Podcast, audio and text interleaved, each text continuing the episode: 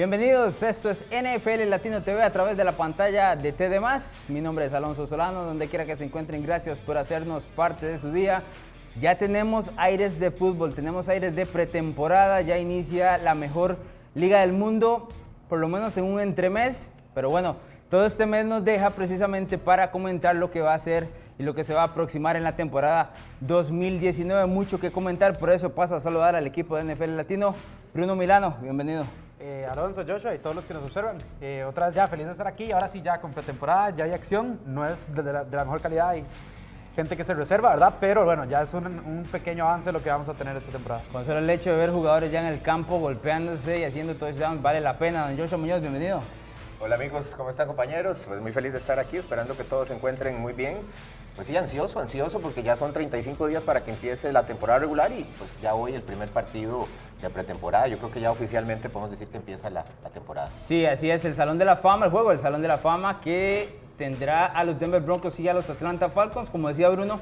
Tal vez no un juego de grandísima calidad, no se ven los mejores jugadores, pero ya por lo menos hay acción y hay mucho de comentar. Y precisamente sobre estos temas, yo creo que es buen momento como para ver qué es lo que va a adentrarse en la temporada 2019 y específicamente en el top, porque aquí lo que hacemos son cuatro meses tratando de buscar cuáles son los dos equipos que llegan eventualmente al Super Bowl, en este caso el Super Bowl 54 que se efectuará en Miami. ¿Qué les parece un ejercicio de Power Rankings con los cinco mejores equipos o los cinco equipos que uno piensa que están mejor ubicados en este inicio de la temporada y pretemporada rumbo precisamente a ese Super Bowl. Siempre nos ha gustado hablar de los Power Rankings, aquí lo hemos hecho bastante, siempre son polémicos, diferentes, vamos a ver qué trae.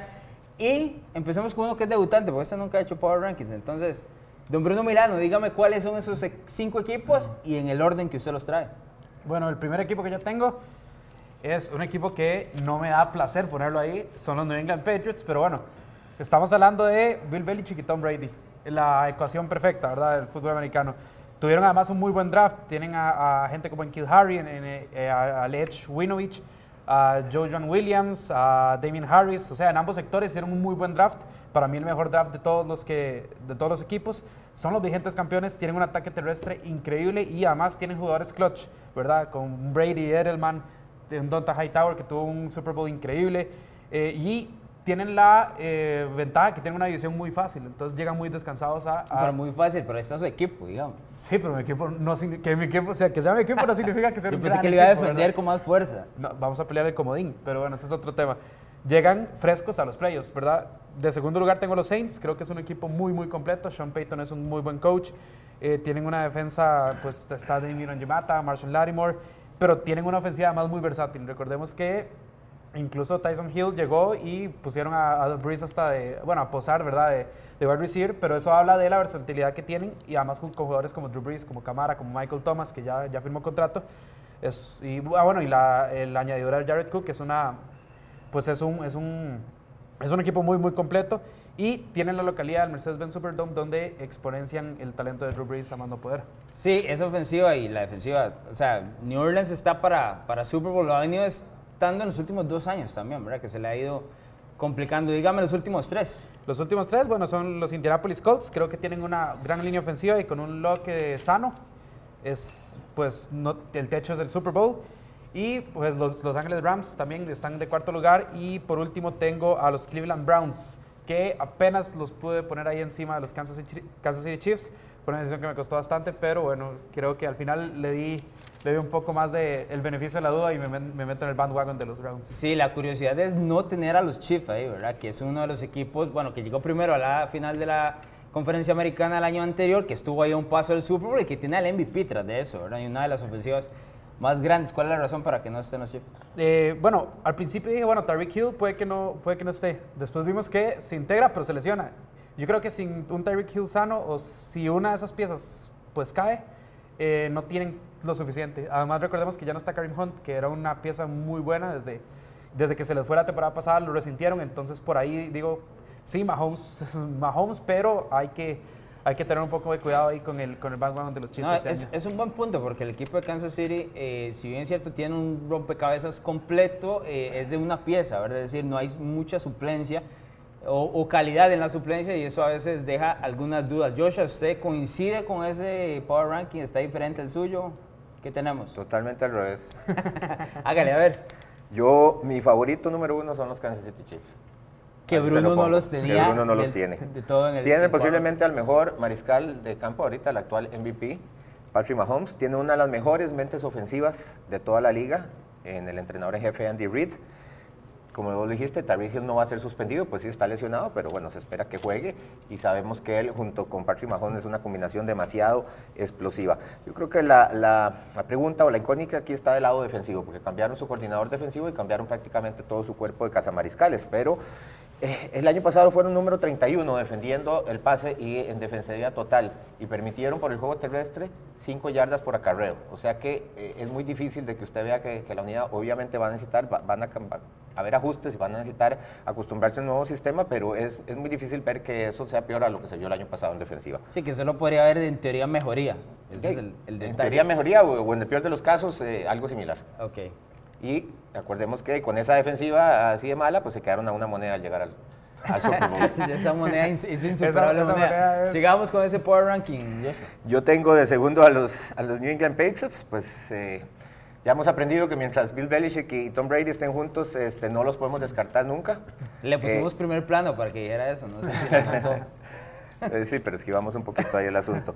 Eh, bueno, no, perdieron piezas importantes, principalmente Rob Gronkowski, ¿verdad? Va a ser una de las principales bajas, Trey Flowers, Trent Brown, y también me parece un poco sensible las bajas de los asistentes Brian Flores y de Shadow Shade. Sin embargo, ya hemos visto muchas veces que New England este, llena huecos con jugadores de bajo presupuesto que terminan rindiendo como, como estrellas. Entonces, no esperamos menos esta vez. Las llegadas más importantes en Kill Harry, que creo que va a ser una buena adquisición, eh, principalmente para tapar ese hueco que deja, que deja Gronkowski y también Michael Bennett que llega también a, ayudar a, esa línea defensiva. ¿Y los otros tres? ¿Qué tenemos? Los otros tengo a, New Orleans 6 de tercero, pues eh, como les decía Bruno, se han quedado dos veces a la vuelta de la esquina de ganar el Super Bowl. Me parece que no perdieron muchas, muchas figuras. Mark Ingram lo, suplanta con la Tevius Murray. Eh, creo que por ahí en el draft también trajeron un par de figuras que van a ayudar a la defensiva, así que me parece un equipo que, que se mantiene. Acaban de, de, renovar a, a su receptor, que era pues la posición más de incógnita ahorita del equipo. Yo los tengo de favoritos. De cuarto tengo a los Indianapolis Colts. Ya dejaron atrás lo que son las preocupaciones de la salud de, de Andrew Locke. También, eh, bueno, el año pasado ya hicieron un cambio total de, de, 180 grados de un equipo que venía pues eh, peleando los últimos lugares de la división a un equipo que terminó haciendo bulla todavía en, play, en playoff. Yo creo que la línea ofensiva pues la reestructuraron totalmente el otro año y este año pues teniendo todavía más de 100 millones para gastar mantuvieron la tentación de, malos contratos que creo que es algo que habla muy bien de, la gerencia de este equipo y del camino hacia donde ellos van. Yo creo que eh, pues por ahí Creo que la, la adquisición más importante fue Justin Houston, que, que, era un, pues un hueco ahí que tenían, y algunas eh, contrataciones en el draft que me parece que van a ayudar bastante a este equipo.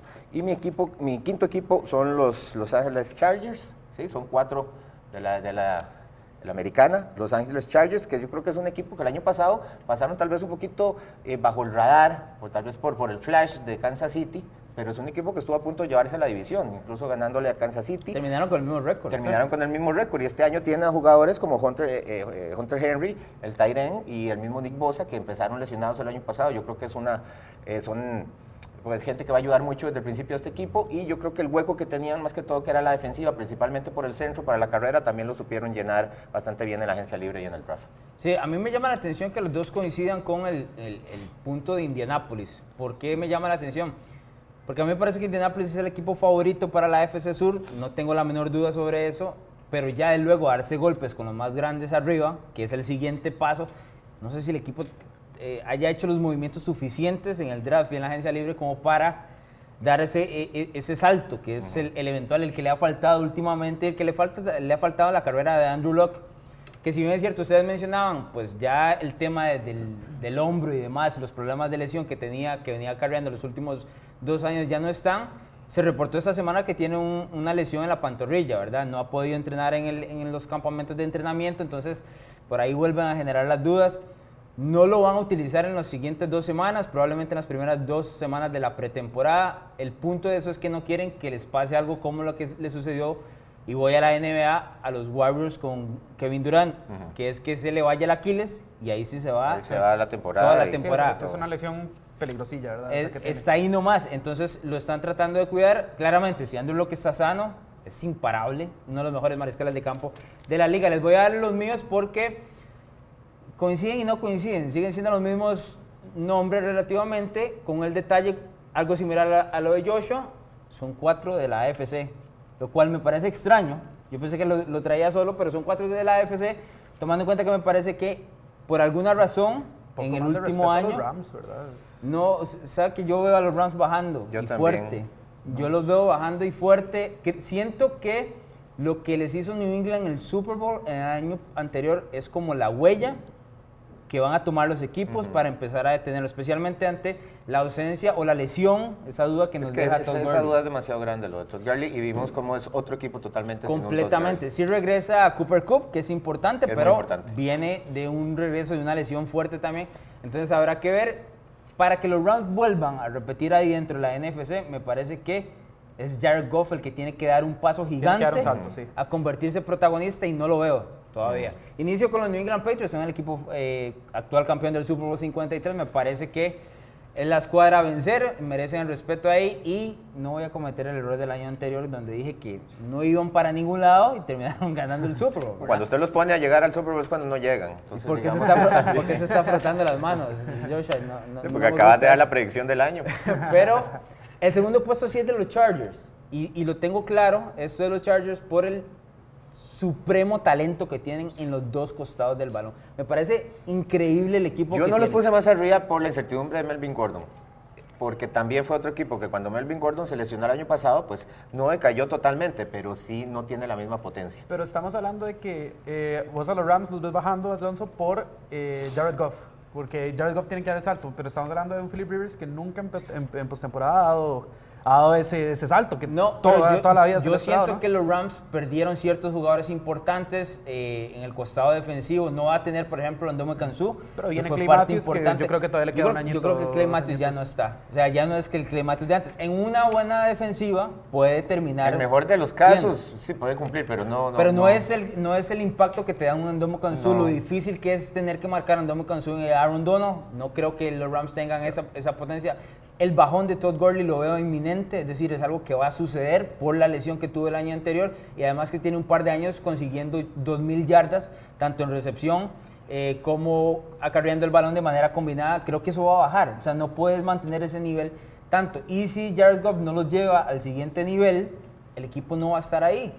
Siento que Está una equipos- división, en una división que va a estar fuerte. esa este es la otra. también, Seattle viene subiendo. para arriba, San Francisco San viene para Francisco arriba viene para arriba. y Arizona por lo menos en teoría tiene un mariscal de campo y un entrenador en jefe que van a ponerle a, a ponerlo a dudar por lo menos cuando uno se lo enfrente. Entonces yo veo a los Rams bajando. Usted mencionaba el tema de Philip Rivers. Yo no tengo nada en contra de Philip Rivers. Me parece que ese Philip Rivers con el- la cantidad de talento que tiene ahorita el equipo funciona. El único, la única duda que ten- yo tengo de los Chargers es el entrenador en jefe. Y es Anthony Lynn. No me parece un mal entrenador en jefe, pero Bill Belichick lo arrastró Sí, en, el, en en la divisional el año anterior. Entonces también es otro que debe dar el pase, el paso, perdón, me parece que con la experiencia de haber perdido en playoff le puede funcionar.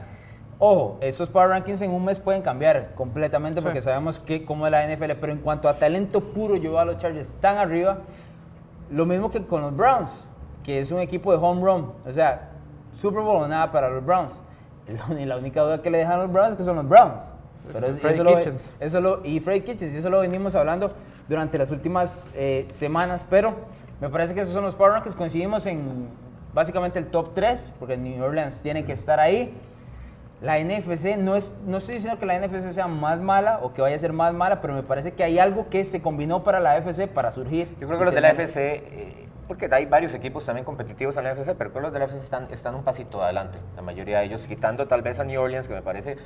eh, Esos, que New esos Orleans- equipos que New mencionó, Orleans es cuatro la- o cinco equipos de la AFC, creo que están, muy- en, en cuanto a talento, como lo mencionó usted, están muy Sí. bien armados. New Orleans es como la única constante que ha tenido la NFC porque es una, es una conferencia sumamente cambiante, Cambiante. digamos. Es muy volátil. Exacto, solo los Saints siempre son los que han estado ahí. Curiosamente, Entonces, sí tengo que decir que después de esos cuatro de, de la FC viene un bajón fuerte. Es decir, esos cuatro son muy favoritos, luego viene un bajón fuerte, algo que tal vez en la NFC no es así. Luego que usted baja a New Orleans, el resto están ahí parejitos. Usted puede tomar unos cuatro o cinco que pueden ganar la división, convertirse en un equipo fuerte fuerte y llegar hasta el Super Bowl. Hablando inclusive de equipos como los Packers, los Bears, Dallas que estuvo el año Ah, anterior ahí, Eagles. Minnesota, con los, los San Eagles. Francisco. Sí, O sea, con los Eagles. eso, yo cuando veo, cuando me pongo a ver el calendario, ¿verdad? De todos estos equipos y veo la enorme cantidad de enfrentamientos fuertes que hay durante todo el año, o sea, me recuerda por qué está la mejor liga del mundo. No hay quito. Usted tiene juegazos todas las semanas y todos significan algo importantísimo, algo que no pasa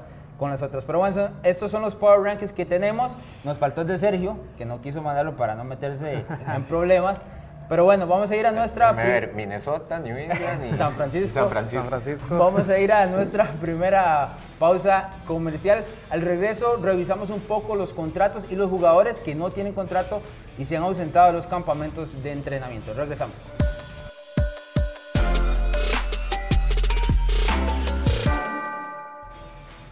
De regreso en NFL Latino TV a través de la pantalla de TNMás. Gracias por estar con nosotros. En los campamentos de entrenamiento siempre vemos esas disputas contractuales, especialmente en jugadores estrellas que están buscando que les paguen mucha más plata o conseguir un nuevo contrato o demás. Siempre hay una disputa entre ellos y la franquicia. Hay gente que se pone al lado de los jugadores, otros que se ponen al lado de la franquicia. Aquí lo que vamos a ver en el siguiente ejercicio es ver si tal jugador se convierte o es una necesidad precisamente para la franquicia a la que le pertenece o si firmarlo se convierte en un lujo, más bien para la franquicia y trae un poquito de pesadillas. Iniciamos con el running back de los Angeles Chargers, Melvin Gordon. Uno de los primeros en, ir- en irse precisamente a esta disputa contractual, lo que conocemos en inglés como el holdout, es Melvin Gordon, perdón, una necesidad o un lujo. Empiezo con usted, Joshua. Bueno, eh, yo voy a decir que es un lujo.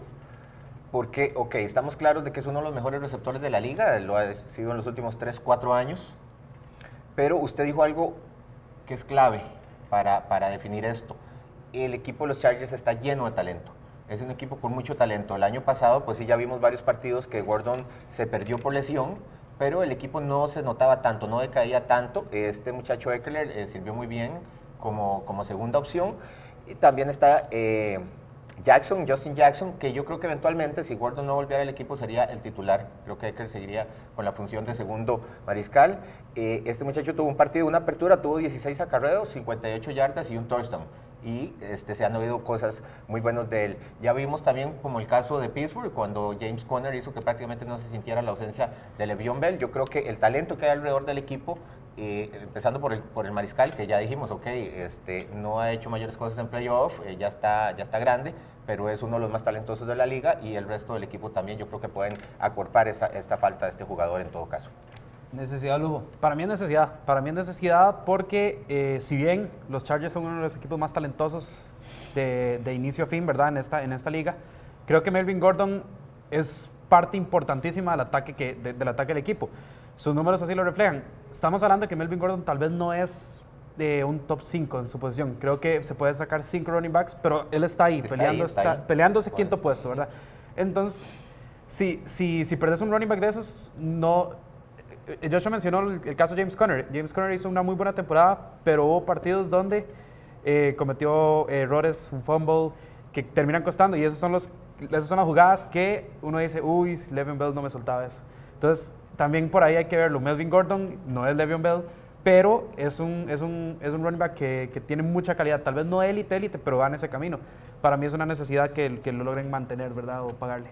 Ahí- Aquí lo curioso es que la huella de todo lo que está sucediendo ahora es precisamente el caso de Le'Veon Bell y los Steelers. Es, es precisamente el equipo, los equipos quieren hacer lo contrario a lo que, lo que hizo los Steelers y los running backs están invitando un poco a Le'Veon Bell para ver si logran conseguir este tipo de dinero. Claramente, si te sale un James Conner, funciona muchísimo mejor para el equipo porque no tienes que pagarle tanto y rinde relativamente eh, similar. Yo considero a Melvin Gordon yo no lo considero top 5 running back. Los dos me vendieron muy bien la idea, porque cuando Joshua habló dije, ah, sí, no, es, es, eh, lujo. Y luego eh, Bruno, no, necesidad, puede ser las dos. Yo me voy a quedar un poquito con el lujo. De- con el detalle de que los Chargers tienen running backs para suplir la producción. No es el mismo estilo ni la calidad. Eh, yo sigo pensando que Melvin Gordon tal vez no vale tanto de lo que él cree que vale, pero no vale tampoco como los Chargers también Es le que quieren también dar. Es el el factor tema, de las sí. lesiones, ¿verdad? Él es- ha sido tendiente a lesiones y sabemos que la vida de un, de un running back es relativamente corta en la liga. Bastante corto, sí. Vamos con otro running back. Este me parece mucho más calidad que Melvin Gordon. Es Zeke Elliott de Dallas, que tampoco se presentó al training camp del equipo de los Cowboys. Está buscando un nuevo contrato. Tiene un par de añitos más en el actual de novato. Es Zeke Elliott una necesidad de un lujo. Empiezo con usted. Eh, bueno, sí, acabo de decir que Melvin Gordon, que no es élite, es necesidad. Eh, Ezekiel Elliott es top 3, él es necesidad. Y más en un equipo como los Cowboys, que eh, pues Ezekiel Elliott les ha dado vida desde que llegó, ¿verdad? Un equipo de los Cowboys que tienen en Dak Prescott un quarterback totalmente mediocre, regular. Y eh, gracias a Ezekiel Elliott ellos han podido aspirar a más cosas, ¿verdad? Entonces, si no le pagan a Ezekiel Elliott por precisamente pagarle a Dak Prescott, eh, para mí sería una catástrofe. Es una necesidad absoluta. Necesidad lujo. Necesidad, estamos de acuerdo totalmente. Yo creo que la ofensiva de este equipo va a girar en torno a Zeke que es lo que debería hacer. Este, él no tiene tampoco el equipo tanta profundidad detrás de él como, como tienen los Chargers. Y estamos totalmente de acuerdo. Lo que pasa es que ellos están en una situación donde se les juntaron, ¿verdad? Todos, todos los paquetes de una vez. Entonces sí van a tener que tomar decisiones. El punto es que a ellos todavía le faltan dos años. Entonces esto debería estarlo haciendo el otro año. Eh, por eso no se espera que sea un holdout de todo el año como, como pasó con Le'Veon Bell. Pero bueno, desde ya, desde ya es una problemática y es un, es un motivo de distracción en el equipo. Pero tienen que ver cómo lo resuelven, porque sí, definitivamente ese es el jugador más importante en la ofensiva. de los Jerry. Jones ayudó muchísimo, ¿verdad? A motivar a Elliott también. Sí, fatal. Eh, yo no me voy a quedar, no puedo decir otra cosa, eh, no es solo necesidad, es recontra necesidad. O sea, los, los Cowboys lo recontra necesitan a este tipo. Y ya, o sea, páguenle, le van a pagar eventualmente, páguenle de una vez. Sin hacer dejen tanta distracción atrás, exacto, dejen eso hacer atrás. mala sangre con el Nada, muchacho. de una, denle el dinero, el hombre lo vale, porque lo vale, y vamos a lo que sigue, porque si esto se extiende, Dallas es uno de los equipos que está en contienda en la NFC, pero no es el favorito. No. O sea, necesita cierta ayuda para poder llegar. Estoy hablando de Para de aspirar a la división, primero Exacto, que todo. empe- empezando por ahí, ni siquiera es el favorito dentro de la división, porque Filadelfia parte en las apuestas como el, como el favorito quítense esto de encima. Es un dolor de cabeza innecesario.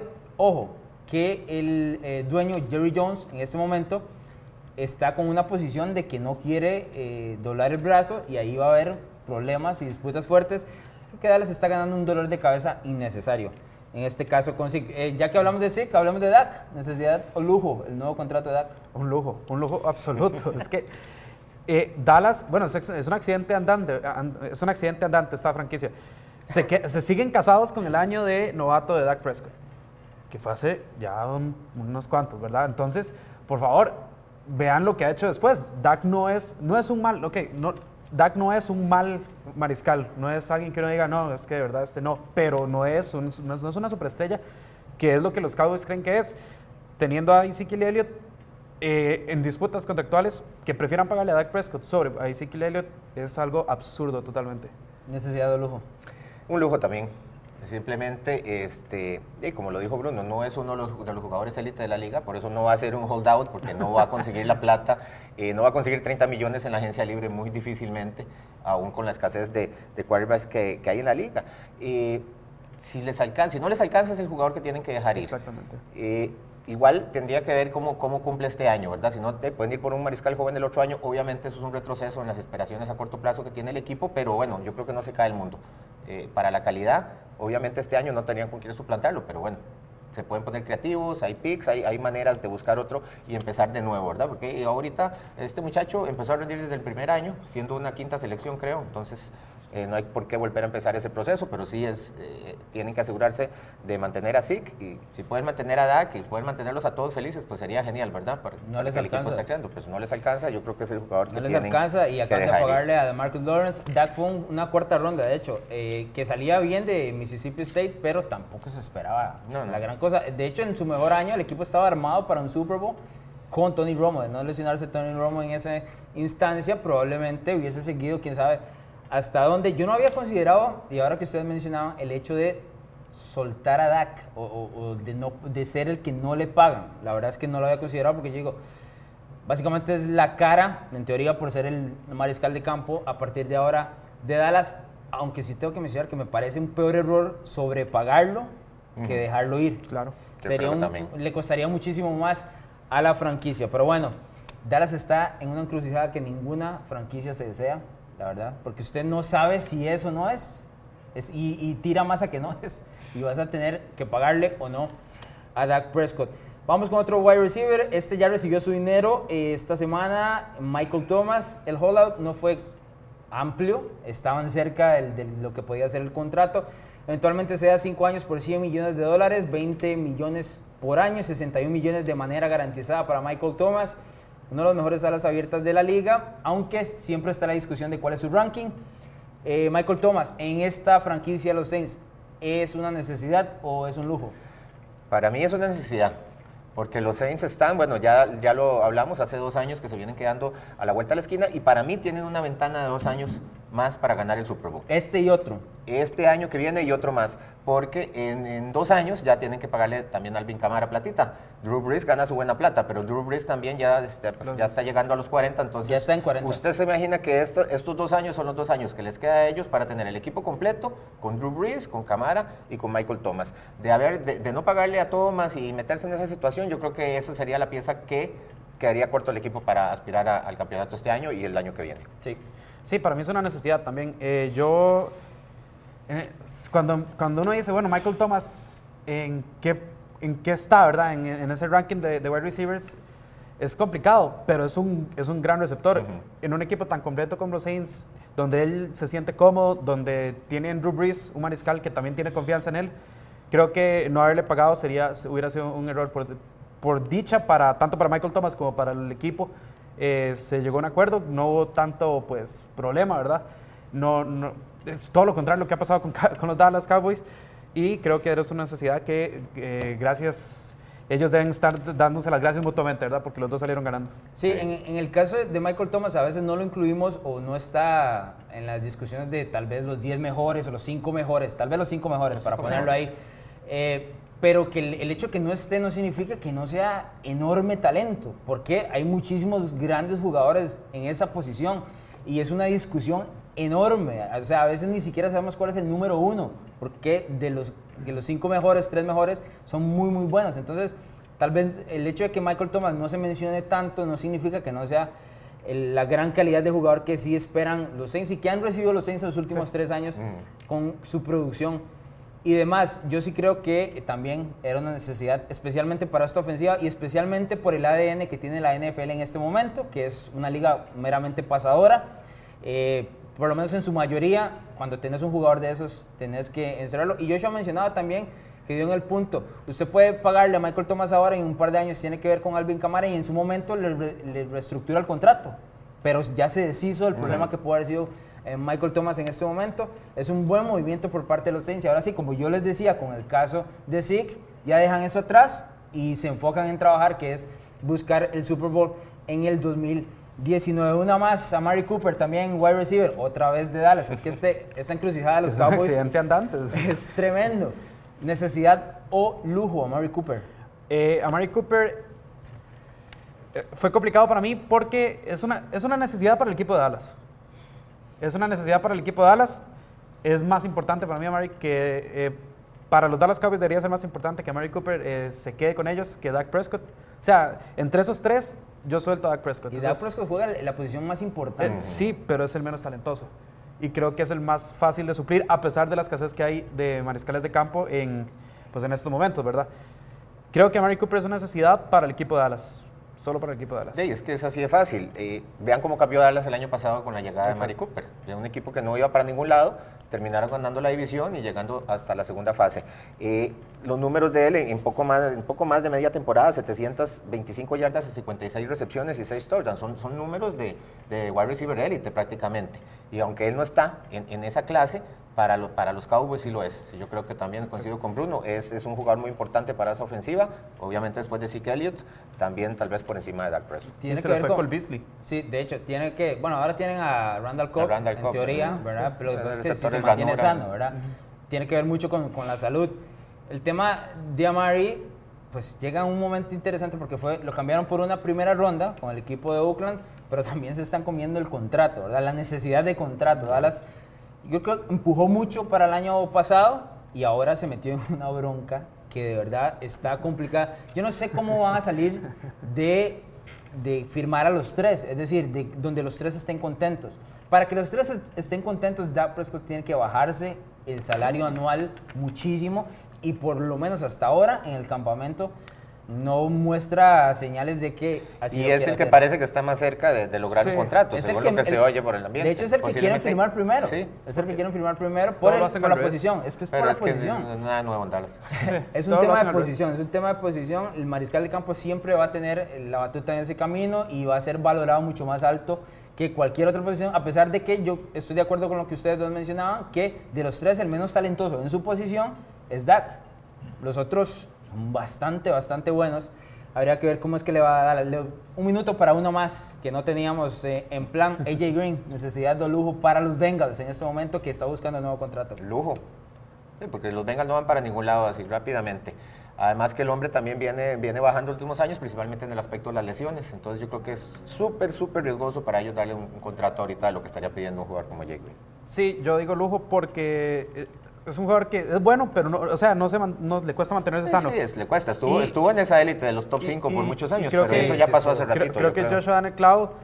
Cincinnati ahorita no tiene ni no tiene techo establecido, ¿verdad? Es un equipo que está eh, pues como vagando ahí por la liga sin, sin saber qué, qué, qué hacer o, o a dónde ir. Entonces, creo que com- eh, pues complicarse con un contrato de esos para una reestructuración que se ve pues No, ya más cercana que lejana, ¿verdad? Sería un poco...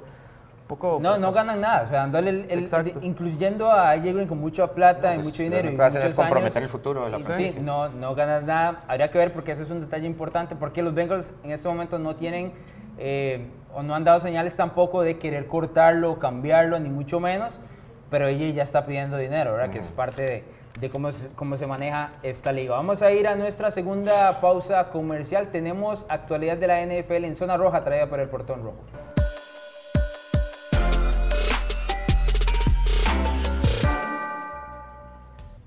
De regreso en NFL Latino TV, gracias por continuar con nosotros a través de la pantalla de TDMás. En zona roja, traída por el portón rojo de esta semana, analizamos el contrato de Michael Thomas.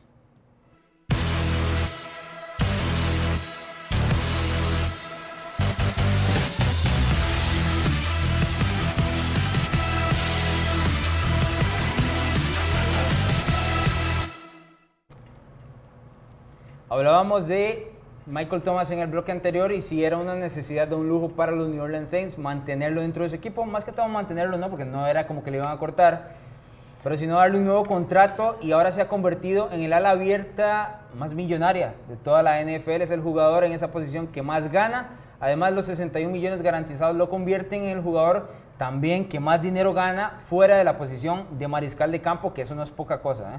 Es bastante, bastante dinero. El contrato en general son 100 millones de dólares por 5 años. Él lo que estaba peleando eran 20 millones por año, que eventualmente así lo termina consiguiendo. La pregunta, como siempre, muy sencilla. ¿Merece Michael Thomas ser el al abierta mejor pagado de toda la liga?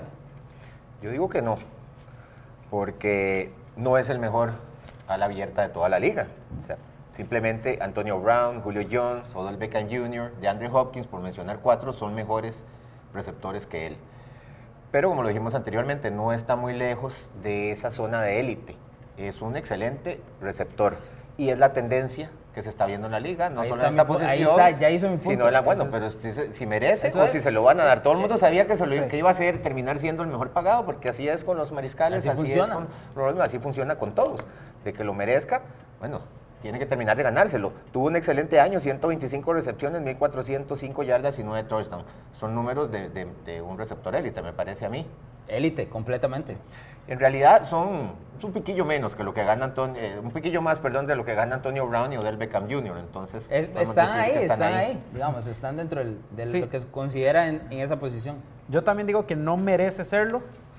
Ahora, precisamente porque lo dijo Joshua, me van a elegir entre Odell Beckham Jr. y, y Michael Thomas, me quedo con Odell. Entre DeAndre Hopkins y Michael Thomas, me quedo con Hopkins. Entre No vas a perder Brown, que ninguno de los dos. Con ninguno de en los dos Antonio no vas a Brown, perder. en con Antonio Brown o con Michael Thomas. Es más, y meto otros dos nombres, además de y bueno, y Julio Jones. A Tyreek Hill o a Michael Thomas. Yo lo pensaría bastante. Ahí no estoy seguro. Yo ahí lo, lo pensaría bastante. No, no, no digo que Hill sea mejor ni que Thomas sea mejor, creo que están en el mismo nivel. Entonces, que merece serlo, no, porque hay mejores que Son- él, Hay hay varios tomar en que cuenta que es y cada uno son de sus receptores para su franquicia Sí, y para su mariscal eh, de campo. ¿verdad? Y pues como lo dijimos antes, Thomas es totalmente una necesidad para los New Orleans Saints que están para ganar ya. Entonces, por ese lado, eh, era de algo que simplemente era cuestión de tiempo. Ahora, de a a dar. que sea injusto, no, porque la tendencia es que se Sí, les la pague, tendencia es ahí. que no- pero que merezca hacerlo, creo que no. Voy yo entonces. Sí, me ya. toca defender. ¿Mil cuántas yardas hizo Michael Thomas? 1405 yardas. Ok, ojo el número. Es un número espectacular. Michael Menos Thomas. Michael Thomas tuvo 125 recepciones el año anterior. 125. Es caballado. El segundo mejor a la abierta de los Saints, 35. Ojo la diferencia. 125 contra 35 recepciones en la NFL. Este año llegó a Jared Cook, que va a ser Sí, una gran ayuda En los también. últimos tres años, 321 recepciones. Nadie, ni Antonio Brown, que usted lo quiere, nadie ha tenido más recepciones que Michael Thomas. Es un jugador indetenible para mí. Y para mí es top 5 de la posición. Que usted lo quiera tomar ma- a Antonio Brown arriba, ya eso es un término de gusto. Los números están ahí. Y juega como un mariscal de campo que lo va a poner a jugar todo lo que quiera y lo conoce. Es que eso es parte de esos números, ¿verdad? Con a quién Sí, le tira la claro. bola. está en su tercer año. No es Antonio Brown que ya está. No estoy diciendo que va a venir en un declive Antonio Brown para que no me saquen de contexto, pero ya hemos Sí, sí, visto. es- es la edad prime correcta time. para darle Hemos visto el de prime time de, de Antonio Brown. No hemos visto el prime time de Michael Thomas. Viene lo mejor todavía de Michael Thomas. Merece ser el jugador mejor pagado en esa posición. ¿Cómo se verían los números de Casi me Odell? ¿Cómo se verían los No, números de ¿Cómo se verían los números de Odell Beckham Jr. con Drew Brees en lugar de un Eli Manning Estoy de acuerdísimo, de acuerdísimo. Pero no podemos, eh, no, no- no lo tenemos. Vamos a verlo ahora con Baker. Vamos a ver cómo funciona. Baker no es Drew Brees tampoco. ¿verdad? Baker no es Drew Brees, pero es mucho mejor en este Es momento mejor que Baker que Eli. Eli Manning. No. Sí. En este momento. De lejos. Entonces vamos a ver cómo, cómo le funciona. Yo lo que sí sé es que Michael Thomas está más cerca su perfil, a, a Julio Jones, por ejemplo, que a Odell o que a Tyreek Hill, que son corredores, jugadores de velocidad, rápidos, que extienden el campo. Michael Thomas usted le puede poner dos encima, tira la bola ahí arriba, nadie se la gana. Son manos muy seguras. No tanto No, con las de sí, y y Hopkins. No No, tanto no, con las de que Hopkins, pero Hopkins anda ya como, es como Fitzgerald, que es como, como fino, es otra tienen cosa. como goma. Son de esos generacionales. Pero es lo que digo, Michael Thomas está en- de las mejores categorías que uno pueda eh, pues, tener para un wide receiver. Él siempre está en las mejores, pero nunca es el mejor. Te- le acabo de dar dos números de, don- que son Sí, pero es que tiene ¿Cuántas recepciones tuvo? Porque tuvo 6 touchdowns menos que Antonio Brown. el año pasado. 321 recepciones tuvo. 321 recepciones. Antonio Brown, creo que si no me equivoco, anduvo en 309 por ahí en los últimos tres años. Sí, sí. Ojo, que en los últimos tres años estamos incluyendo el año de novato de Michael Thomas, ¿verdad? Sí, sí, no, no, no, es no. como que está en la mitad de su carrera, es que lo estoy diciendo, viene lo mejor de Michael Thomas. Eventualmente, ojalá puedan ser dos años más con El Drew Brees, con Drew. Brees, ese es, ese es el punto. ¿Qué vamos a ver después de eso, verdad? Cuando esté en su mejor momento van a ser esos dos años cuando en teoría ya se le vaya Son Drew Brees. cinco años, si se le van Drew Brees en dos, tres, que Bruce, Brees por lo menos en este momento parece que no se está retirando mañana tampoco. Me parece que los Saints tenían que darle ese dinero y, como ustedes lo mencionaban, es un tema de tendencia y también un pico más allá del resto de los wide receivers está ahí. Yo siento que Michael Thomas es un top 5 en esta liga. Si usted lo quiere sacar, está bien, no hay problema, pero para mí es un top 5, está dentro de esa combinación. Y vaya a ver usted a saber quién es el primero, ¿verdad? Es un tema de gustos. Sí, no, Michael Thomas yo lo tengo entre 5 y 6. O sea, el primero es que puede ser entre el primero y el 4, entre el 1 y el 4, cualquiera puede Ponga ser. esos primero. cuatro que yo le dije, ponga el orden que usted quiera, exacto. dependiendo de el de gusto, Ahorita me manda Sergio un mensaje que dónde está Ah, Thielen y no sé qué más. Pero Son- bueno, son el 6 y el 7. ya que mencionábamos el tema de los contratos, que siempre es eh, bueno discutirlo y que trae precisamente mucha conversación, veamos el tema de que muchos de estos jugadores han venido haciendo precisamente una disputa contractual en los últimos meses, especialmente las últimas semanas, lo cual surge la siguiente pregunta que viene cortesía de don Bruno Milano. ¿Es justificable que los jugadores amenacen con no jugar para conseguir nuevos contratos? Eh, bueno, tiro la pregunta y tiro la respuesta. No. Pero, ¿Qué desayunaron ustedes hoy que andan tan negativos? señor? No, es que hay una cosa que se llama profesionalismo. Hay una cosa que se llama cumplir el contrato que ya tenés y es tu trabajo. Es que estamos, al- está- es un deporte y nosotros lo vemos y lo observamos y lo admiramos y todo, pero para ellos es su trabajo. Y yo a mi trabajo no, no puedo llegar y decir, Si no me "Pague- aumenta el si sueldo, no, no, me aumenta vengo el mañana. no vengo. No, No vengo mañana a ver. chao. O sea, me abren la puerta y in- eh, de manera indecorosa me sacan, ¿verdad? Entonces, uno tiene que ver, esa, esa es, la, es la parte que yo veo. Ahora, no estoy en contra de que ellos luchen por su dinero, en especial los corredores, porque son corredores que tienen, o sea, es una vida útil muy corta, pero tienen que hacerlo de una manera donde todavía honren el contrato. Es que es, creo que es principios básicos del contrato que ya tenés, tenés que cumplirlo, ¿verdad? A mí me parece que es que se está volviendo una tendencia demasiado peligrosa. Y eso es lo que se está volviendo una tendencia. Y pongo el caso de los Dallas Cowboys. O sea, sí que Elliot todavía le faltan dos años y ya está haciendo holdout. Y eso es lo que está provocando es una ensalada rusa total en el equipo. Entonces, esto, mira, ya en dos años hemos visto cómo van creciendo los casos. ¿Qué va a pasar entre dos, tres, cuatro años? Me parece que, que es algo muy problemático. Si el sistema si el sistema es imperfecto, esto es algo que tienen que negociar la asociación de jugadores con el comisionado y con los dueños de los equipos. Pero no, yo creo que están yendo por el lado equivocado. Y por eso, si no se, no se habla esto, si no se negocia, se van a separar malas partes y bueno, esto puede pasear en, en la liga que tanto amamos. Bruno nos falta el trabajo. Perfecto, pero Bruno no se va a quebrar la clavícula en el trabajo, no le va a dar una conmoción cerebral en el no, trabajo. nunca sabe. No le va a dar una conmoción de cerebral en el trabajo, está muy difícil, el porcentaje no es va a caer en silla de ruedas. No va a caer en silla de ruedas. Eh. No estoy diciéndolo por lo contrario que es, o lo fuerte que es la, la NFL y usted diga, bueno, no hay que verla porque los golpes y eso. No, no, no, en absoluto. Para mí sigue siendo la mejor liga del mundo, pero los corredores, ¿qué otro objetivo tienen más que buscar ese contrato que les asegure el futuro si no es haciendo esto? ¿Por qué? Mañana sí que Elliot va y juega, se lesiona y se lo llevó quien lo trajo. Sí, pero lo, no que estamos hablando, hay que buscar otras opciones. obviamente es un problema que, que, hay que buscar un punto medio. Pero usted, está de acuerdo que esto se siga dando y que se siga, siga siendo la bola de nieve que se está haciendo en este, en este aspecto. Yo creo que hay ciertos jugadores que tienen que hacer eso. Y en el caso de, específicamente hay dos casos a los que me voy a referir en este momento y son Melvin Gordon y Zeke Elliott. Son los dos jugadores que tienen que hacer Yo creo que los corredores... Han recibido suficiente castigo, han demostrado suficiente. Yo necesito más ver de estos dos tipos para saber que son élite, top 10 si incluimos a Melvin Gordon, top 3 ¿Usted no piensa que Elliot puede esperarse un año? Ok, esperar a ver qué le muestra Dak a los Cowboys este año, no hacerle el contrato. Si, si Dak pues, sigue creciendo, ya es un problema que los Cowboys tienen que ver cómo resuelven. Pero si no, para ellos es mucho más fácil salir del quarterback y firmar a sus otros dos jugadores. Y no están en este enredo que están en este momento. Se lo pongo así. Si los Rams no hubiesen firmado a Todd Gurley antes de la lesión, le dan el mismo dinero después de ahora. Ahí está, eso es lo que tienen que hacer ellos. Es el único detalle. Si Dallas viene y firma así, mañana sí que está presente. Pero tampoco entonces no es justo para los equipos. estás firmando un jugador, usted también está diciendo, un jugador, le estás dando todo el dinero, seguramente va a ser un eh, récord, como han sido todos esos contratos. Y si el otro año le pasa el caso de Todd Gurley, te quedas con un contratote también gigante y un jugador que no va a rendir ni la mitad de esa plata que se va a ganar. Entonces, por eso digo que tiene que haber un punto intermedio. el equipo no es el pobrecito aquí.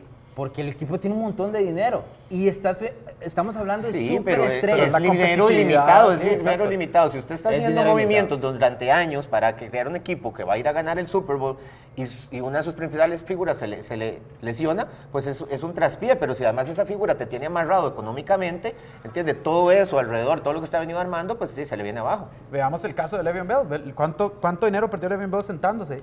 Y ahora, si bien le pagaron, no le pagaron lo que él quería que le pagaran en New York. Sí, o sea, entonces igual él está perdiendo dinero.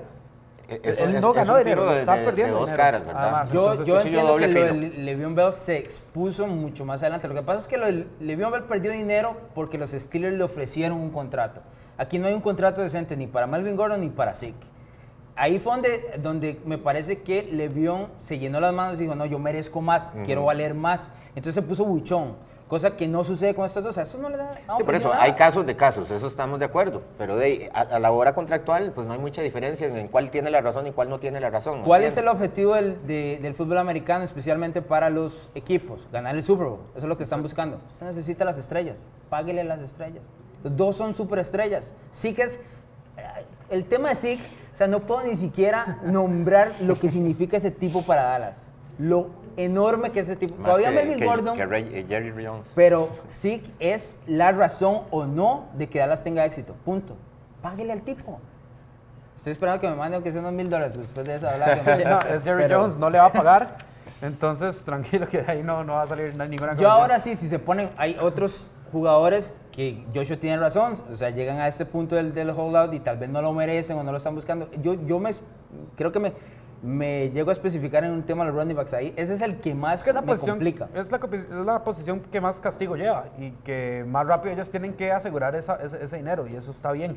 Y creo que son las maneras. Pero, por ejemplo, a mí Dak, Prescott me dice que si no me pagan hago un holdout, siéntese. Sí, pues no quiera. no lo, no es lo va a extrañar. cosa. Eso no tiene nada que ver. Pero en el caso de los running backs, yo creo que ellos sí tienen que luchar. Creo que igual no es la manera. No es la manera porque estás perdiendo dinero, estás perdiendo un año de carrera en tu prime o an- llegando a tu prime. Que es No, algo y ya los muy equipos importante. quedan resistentes porque saben, bueno, ese Y- tipo le doy un contrato, pero Exacto. me va a hacer lo mismo en y dos después, años. Ajá, en dos años Por ahí viene se ese- me sienta y esa otra vez posibilidad. también. Entonces, creo que no es ni bueno, no, no, no es bueno para la NFL ni para los jugadores. Creo Yo que tiene creo que, que haber- tiene muchos que haber de esos- negociaciones de por medio para de esos nivelar un poquito esto. jugadores, eh, por ejemplo, en el caso de Zeke, lo que está perdiendo o lo que va a terminar perdiendo Zeke eh, por este holdout no, es, o sea, no significa nada si le dan el contrato enorme que está buscando. Es que el caso de Livion Bell es, otra, es punto y aparte, por lo que le ofrecieron los Steelers. Aquí al- a Zeke no le han ofrecido absolutamente nada. Aquí Joshua daba en el punto, pues se adelantó un par de años, eso sí. Un añito.